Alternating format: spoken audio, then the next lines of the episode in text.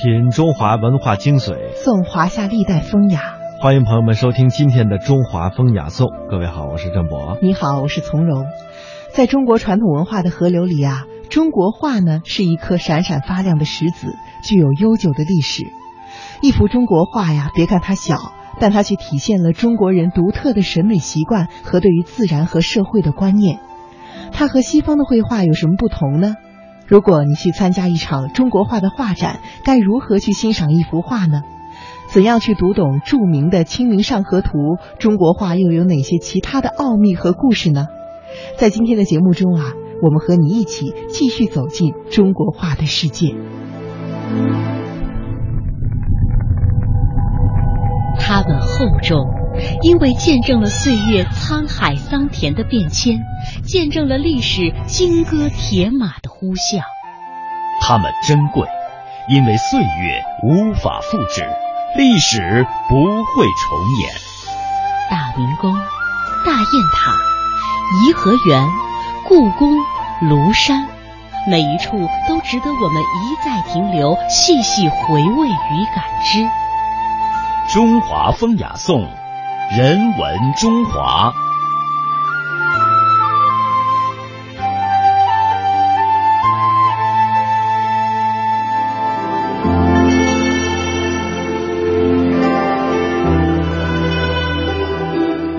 在生活当中，我们可能有很多人都会喜欢看画展，但是呢，看画展的时候，你也许会有这样的一个困惑，就是很多的介绍我们看不大懂，沿着指定的路线呢，从头走到尾，很快就走完了啊，有一种走马观花的感觉。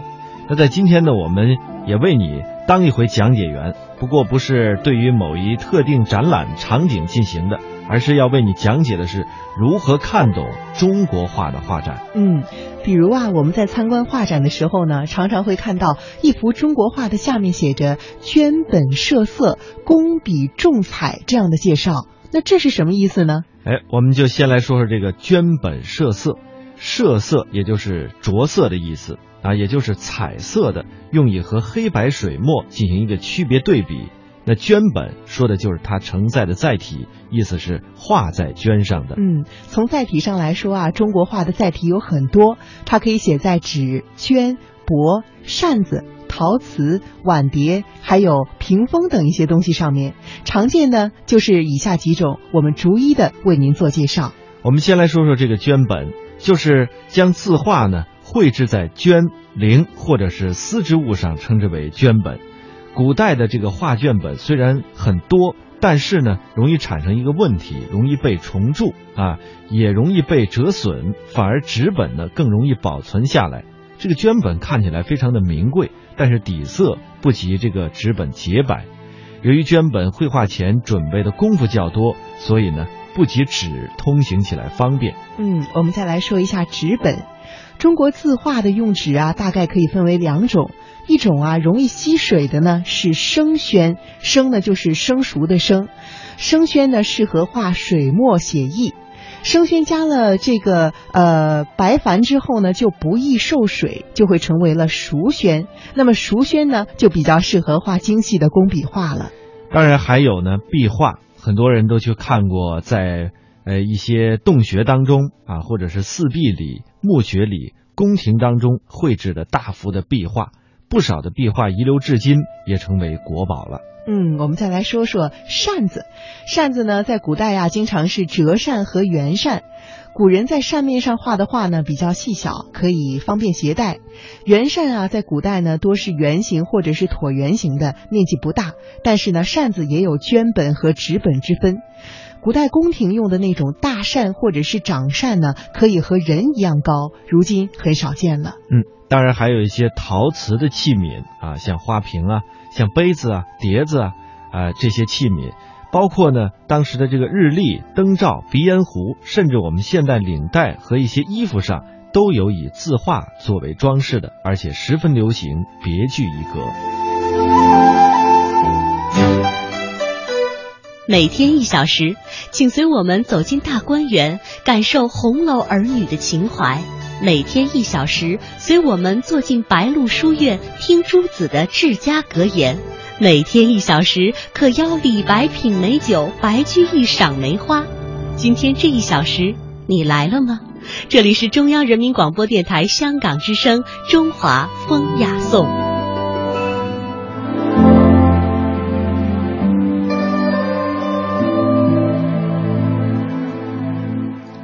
刚刚啊，我们跟大家说了这个绢本设色中的绢本，我们还提到了一个词是工笔重彩，重彩呢就是浓墨重彩的重彩两个字，这又是说的什么呢？他说的啊是中国画的绘画技法。那么从绘画技法上分类啊，也是中国画的分类方法之一，大致可以分为两类：工笔和写意。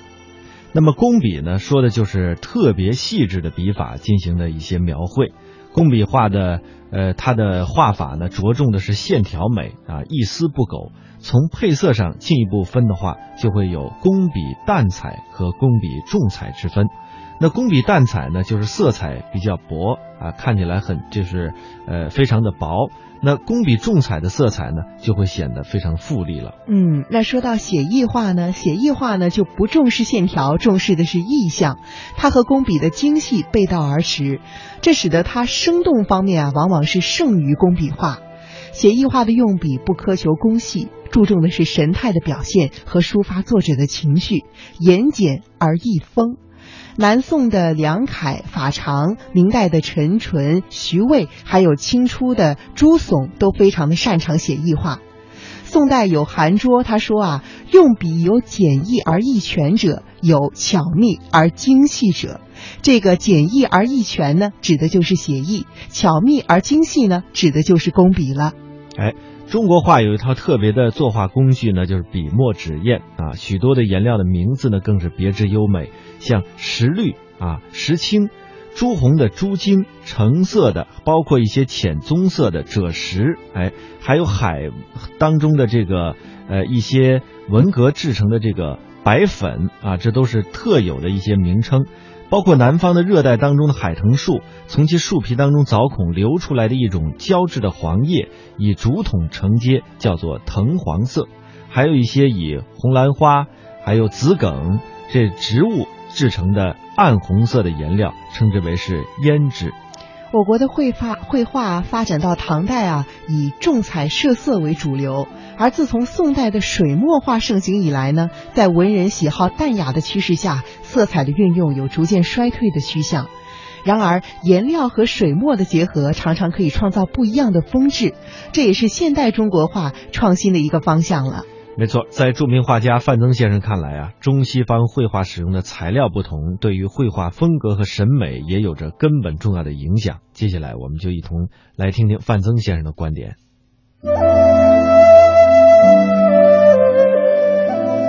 材料而对艺术语言的影响，这个影响是极其重要的，而且形成东西方一个根本的不同。我先讲中国，中国的纸是来自自然，檀皮、稻草，檀皮、稻草要泡在水里，然后再晒，再泡水里，再晒，然后沤起来，最后成为纸浆。它接受了大自然的风雨，接受了大自然的阳光，而墨。大家知道，松树在窑里烧，它的煤烟集聚，然后刮下来，活了焦倒。如果讲讲究的墨里面，还要加入很多的香料，更讲究的里面还要有珍珠粉等等。一块好的墨，这个工人啊，要打十万处，就是一根好的毛笔。大概要几百个黄鼠狼的尾巴上最尖的部分，这个毛笔它才富有弹性。孔子不讲嘛，“工欲善其事，必先利其器。”你想做好个事情，你工具不行，你怎么行？所以画家对笔的要求、对纸的要求、对墨的要求是极高的。西方呢，它不是，它呢。是化工产品，油画颜料西方的化学那发达的很很早，那就各种各样的精美的色彩，他会研究出来。比如讲，我现在用的金粉，我现在用一些西化的颜料，和中国的黄金的颜色一样，可是它一点不贵，这一瓶很便宜。中国过去的金粉，仅仅在一个酒杯上有一层金子，要用小鞭慢慢舔下来，一点点。它的笔也是化工产品，它和大自然没有像中国这样的密切的关系。中国的水墨画，这个水非常重要。这个墨是因为是大自然的，这个水是自然的，毛笔是自然的，因此这个水墨交融啊，那这种境界，只有中国画家能够体会到它的奇妙。为什么我的诗里有一句“总觉胭脂成腐慧，须教水墨画殷勤”。总觉得有脂粉，就会使我的画不那么美。我将来的画一定会一点颜色都没有，因为我相信中国的水墨本身，它具有一种对人的视觉的征服的力量。我教你们一个经验啊，什么叫好画？就这个画挂在你的屋里，你每天路过它时。它还能留过留住你两秒钟，啊，这就是好画。如果讲这张画非要挂你那儿，你今年经过那儿根本不看他一眼，这定是坏画。坏话，好话就是在这两秒钟。谈到工具，我们接着就要谈西方的，他善于描写，而中国的工具善于书法，因为油画。他可以涂了改，改了再涂，甚至用刮刀刮掉。因此，他塑造一个物象可以非常真实，而且体积感、质感。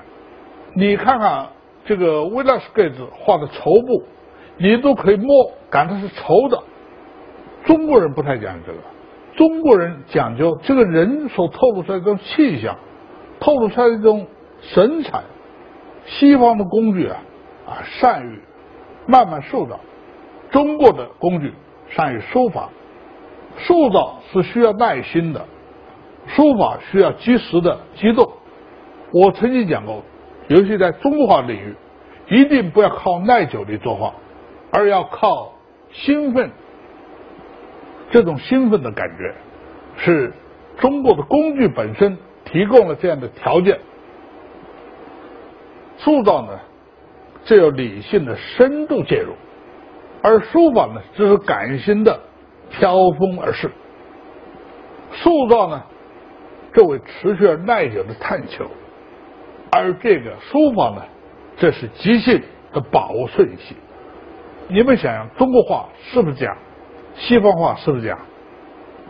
当然，西方到了后期印象派以后，尤其啊莫奈的。日出印象，那时候主观投入就多了，而且呢，他把握的一个即时性要消失的，因为日出的时候是顺序，日落的时候也是顺序。莫奈他渐渐把主观情怀投入，把握顺序感觉，对西方来讲，开拓了一个新的境界。西方呢，油画。画的像威拉斯盖兹或者恩格尔，他们的写实技巧已经到了登峰造极，这是很难逾越的。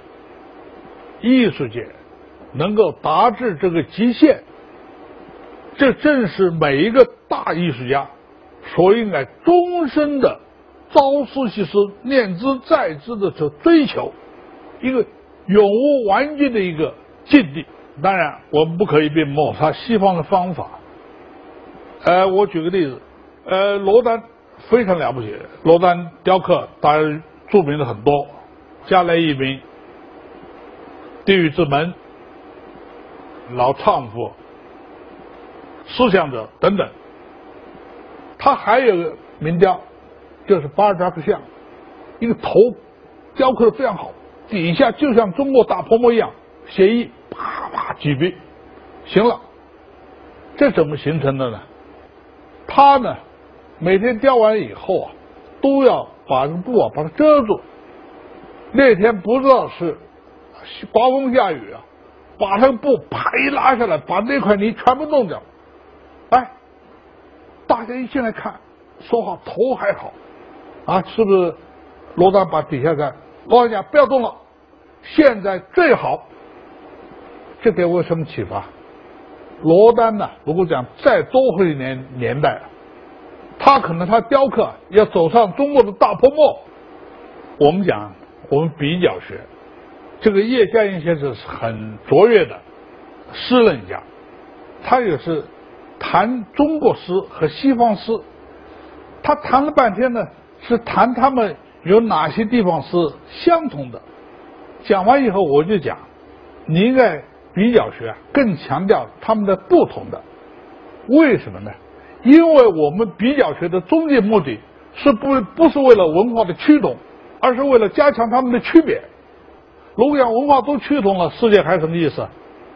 全世界都是美国大片啊，美国卡通啊，呃，日本呃漫画啊，没意思。我赞成党中央的文化产业化，可是这产业化一定要走出自己的道路。对不对？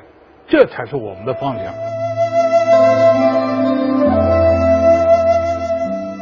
中国的北宋时期啊，风俗画十分流行，其中我们最熟悉的呢，就是张择端的《清明上河图》了。它是我们国家十大的传世名画之一，属于国宝级文物，现藏于北京故宫博物院。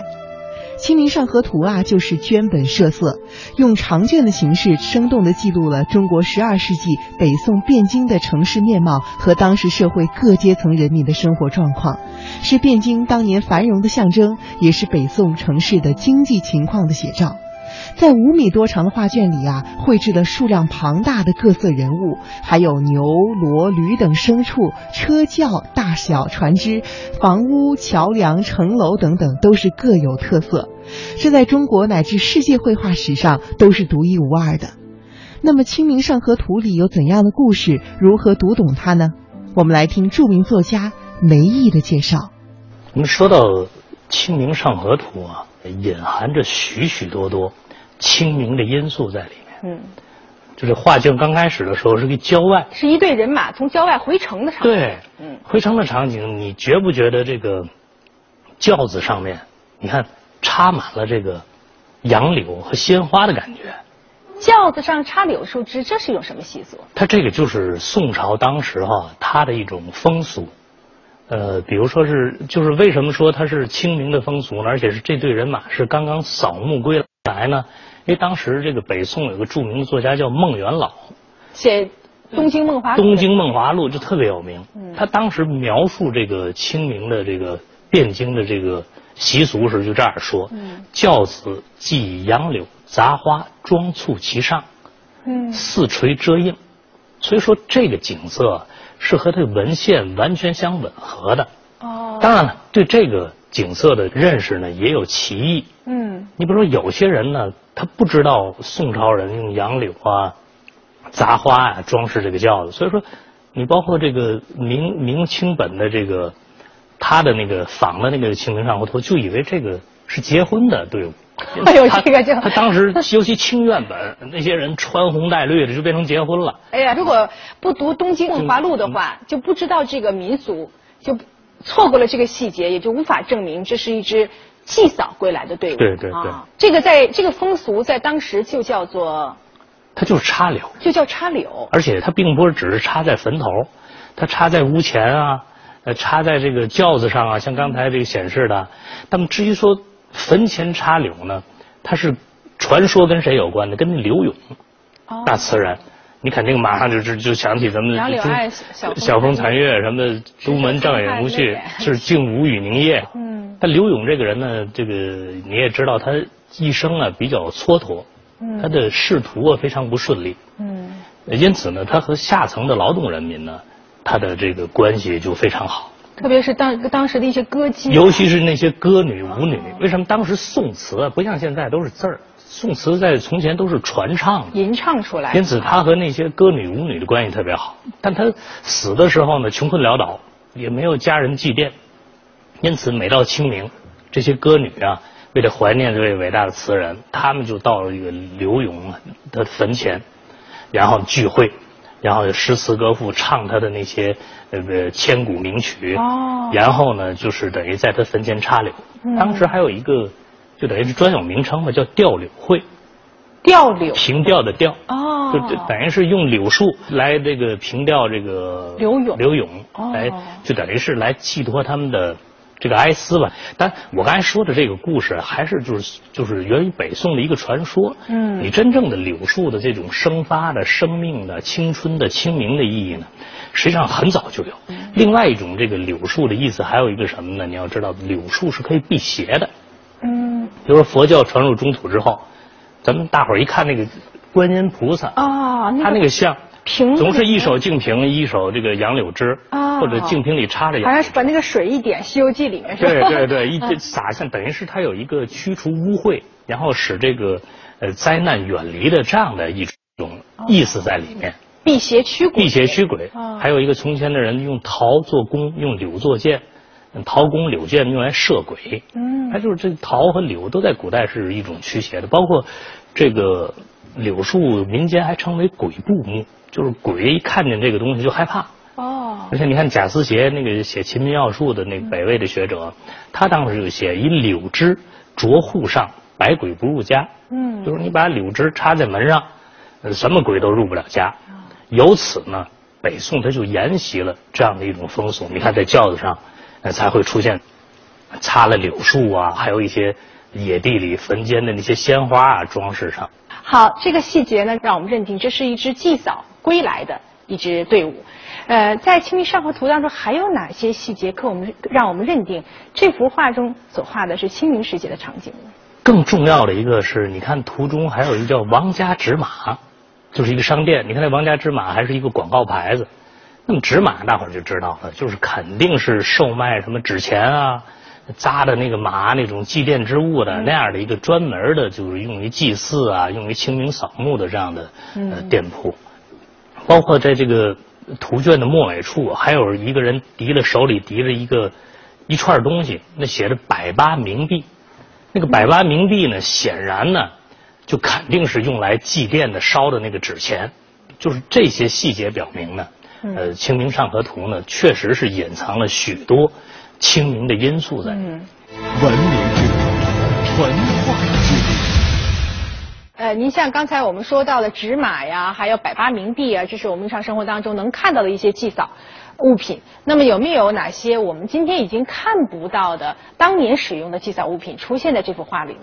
这其中呢，有一种东西呢，就是在当时非常有名，在南宋、北宋，就是说什么呢？而且在这个孟元老的这个《东京梦华录》里也有详细记载，就是叫黄胖，黄色的黄，胖子的胖。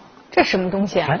它是一种泥做的偶人，啊，就是用泥土做。你看泥俑，泥俑。嗯，你看在这个图画当中，尤其是虹桥，这个虹桥是等于是《清明上河图》的最中心的这个图画。嗯，其中有三处店铺都是卖这个黄胖的。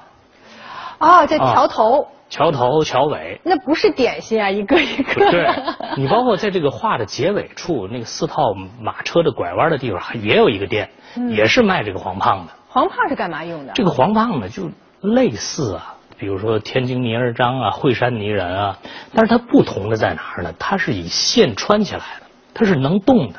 哦，有这么一个泥俑，在当时是用来干嘛的呢？古代最早奴隶主贵族用活人祭祭祀生训，到后来进步了，文明进步了，慢慢改成泥俑啊、木俑啊这些东西。嗯，然后呢，等于在当时又叫傀儡，因此呢，它这个。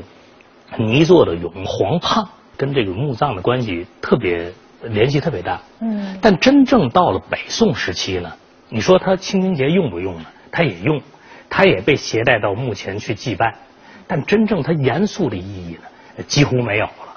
它是干嘛用？是给小孩玩的。你想，怎怎么去清明扫墓，去祭奠先祖，你肯定携家带口吧。啊。但有时候那小小孩，他他肯定他会不老实啊，他哭又哭又闹。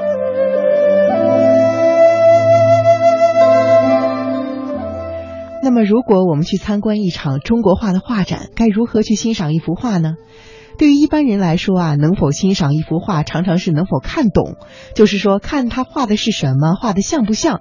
如果都回答出来了，便认为是看懂了；如果回答不上来，便认为是看不懂。可是看国画呀，要看的不仅是看不看懂这样简单，还要看一下有几项是否精美。哎，像书法来说吧，中国画和西方的绘画不同之处，这其中的一项便是书法。因为国画画面上面常常伴有一些诗句，而这诗句就是画的灵魂。有的时候一句题诗就像是画龙点睛一般，使得画生色不少。而画中的书法也会影响到画面之大。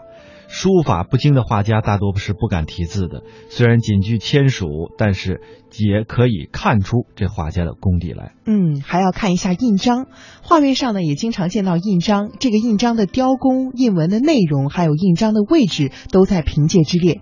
尤其是古画上，往往有一些皇帝啊、名家、藏家以及鉴赏家的印鉴，这个呢还可以帮助我们判断画的真伪。嗯，还有呢就是装框啊，中国画的装裱应该说是独具一格的，经常会看到这个用纸表、用灵表这两大类，纸表比较粗，而灵表呢比较精致。这个而且的表的这个边色呀，它的颜色包括宽窄，包括一些衬边，它的表工都是十分讲究的。接下来呢，我们还可以看一下布局。这个布局啊，看来似乎只是画面的设计，其实是作者胸怀中的天地，从画面的布局中表现出来。中国画和西方绘画不同的地方呢，有很重要的一点啊，就是留白。在国画的传统上呢，都是不加底色、不加背景的，所以留白很多。